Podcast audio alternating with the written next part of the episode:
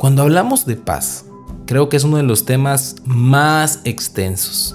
Una de esas cosas que podemos hablar con amigos, que podemos hablar con familia, que podemos escuchar un foro, que podemos platicar con muchas personas y aún así quedaremos un tanto insatisfechos con las respuestas que obtendremos a cambio. Y es que cuando hablamos de paz, en verdad estamos hablando de algo bien, bien abstracto, porque la paz no es algo en sí, sino más bien la ausencia de ciertos elementos que irrumpirían en la posibilidad de su existencia, tal como guerras, conflictos, problemas que no dejan que la paz exista. ¿Me doy a entender? Sin embargo, vamos a utilizar un concepto bastante básico que dice el diccionario acerca de lo que es la paz. Lo que menciona el diccionario acerca de la paz es que paz es la situación o el estado en que no hay guerra ni luchas entre dos o más partes enfrentadas. ¿Te das cuenta? El concepto de paz siempre tiene que involucrar guerras, conflictos, problemas, porque la paz es la ausencia de esos elementos. Cuando hablamos de perfecta paz, estamos hablando de que no hay ninguno de estos elementos que estorban la paz. Es cuando verdaderamente hay una plenitud interior que permite que tú sientas que todo está en orden. A veces pensamos de que la paz no es la ausencia de los problemas externos, sino es saber que aunque hayan problemas externos, todo está bien. Eso tiene mucho que ver con la esperanza. Pero la perfecta paz es la garantía de que todo lo que está a tu alrededor y en tu interior están alineados de tal manera que no hay nada que te cause estrés, que te cause ansiedad, que te cause estar pensando durante largas horas qué es lo que tú vas a hacer al otro día o cómo vas a resolver este o, aquel problema.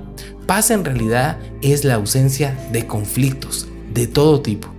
Y aunque tú vivas en un país donde haya paz, donde no haya un conflicto interno, donde no haya guerra constante, aún así, déjame decirte que puedes experimentar la ausencia de paz.